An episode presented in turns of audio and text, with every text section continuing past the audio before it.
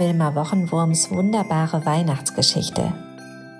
Eine Adventsgeschichte in 24 Teilen von Susanne Bohne. Heute Teil 18. Irgendetwas kitzelt doch da. Der Yeti doch gar nicht allein war, hörte der Schneemensch nicht.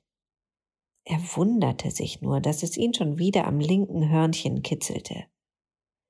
Vielleicht brauchte er einfach dringend ein Bad und das Hermelin hatte recht. Womöglich rochen seine Socken wirklich nach Käse. Ja, wahrscheinlich wäre ein Schaumbad angebracht, dachte er. Dann kitzelte es ihn bestimmt auch nicht mehr, so als ob manchmal etwas durch sein zotteliges Fell krabbeln würde.